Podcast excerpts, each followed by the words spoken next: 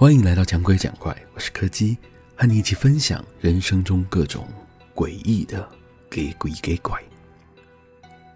今天要讲的是一个和房间有关的故事。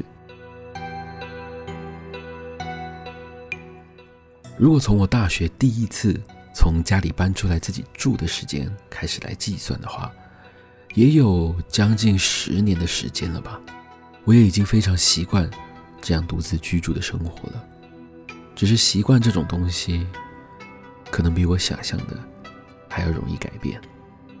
那天晚上，我和朋友唱完歌，回到家的时候，已经差不多是半夜一两点的事了。可能是还唱不过瘾吧，不仅是在回程的时候边骑车边唱，在洗澡的时候，我还特别带着手机进浴室里，一边洗一边唱。幸好我住的套房隔音还算不错，不然以那个音量，隔天一定会被邻居给投诉。原本一切都和平常差不多的，但是就在我洗脸洗到一半的时候，音乐突然停了。当时我的脸上还全都是泡沫，眼睛完全无法张开，我没有办法确认是不是手机宕机，或是出了什么状况。就在我匆忙的冲着脸上的泡沫的时候，我隐约觉得自己好像听到了一个声音，嘘。我第一次觉得要睁开眼睛是一件很可怕的事，我好怕会看到什么不应该要看到的东西。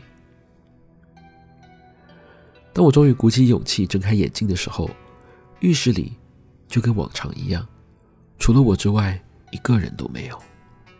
我很想告诉自己，刚刚听到的声音只是错觉，不需要太担心。但我没有办法忽视留在我手机荧幕上面那个小小的指印。我开始对自己一个人住感到恐惧。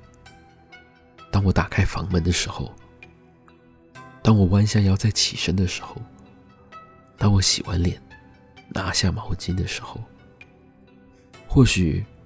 有时候我的房门会突然打不开，其实并不是卡住。或许浴室的门总是会在不注意的时候关上，也不是因为风的关系。或许我从来就不是一个人住。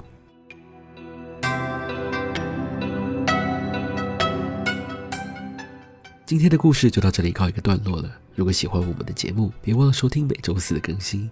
我是柯基，我们下次见。